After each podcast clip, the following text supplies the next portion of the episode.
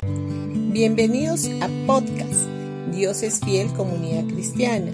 Los invitamos a escuchar el mensaje de hoy. Hola familia, hoy día sábado 9 de diciembre del 2023 vamos a continuar hablando del tema Echa fuera la sierva. El día de ayer dijimos que la ley solo refleja nuestra condición, pero no puede hacer nada para cambiarla o mejorarnos.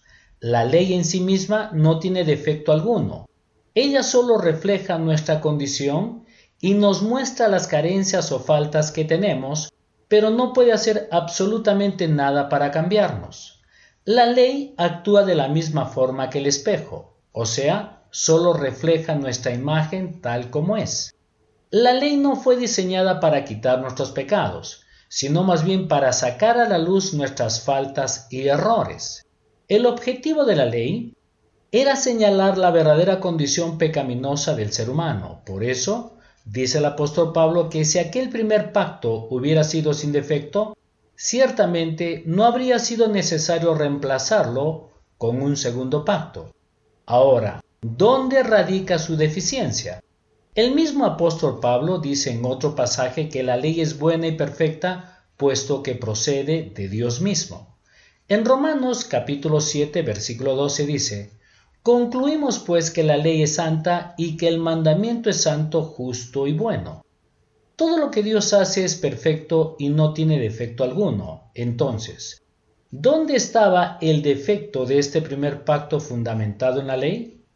El problema o el defecto o carencia radica en que la ley no estaba en condiciones de mejorar o cambiar o justificar al ser humano. Este es el defecto o la deficiencia del primer pacto. La ley, al igual que el espejo, no nos puede mejorar ni cambiar y mucho menos justificar delante de Dios. La ley solo refleja nuestra imagen y nuestra condición tal como es. Por esa razón, fue necesaria la instauración del nuevo pacto. Solo Jesús, por medio de su obra en la cruz, nos puede dar esta condición de cambiarnos y justificarnos delante de Dios. La ley demanda diciendo, no debes hacer tal o cual cosa. Sin embargo, Jesús vino a la tierra e hizo su obra en la cruz para proveernos de aquello que necesitábamos para ser aceptados delante de Dios. La ley demanda o exige, mientras que Jesús provee. Jesús vino para traer una vida nueva, una nueva naturaleza, un nuevo corazón, un nuevo espíritu. Jesús no vino para demandar, sino para dar. La ley demanda y espera todo de nosotros. Sin embargo, Jesús vino a proveernos. Jesús dijo, la obra ya está hecha. Él hizo todo por nosotros, proveyó todo lo que nosotros necesitábamos para ser aceptados por Dios y nos reveló al Padre Celestial. Él nos colocó en una nueva familia. Todo lo nuevo proviene de Él.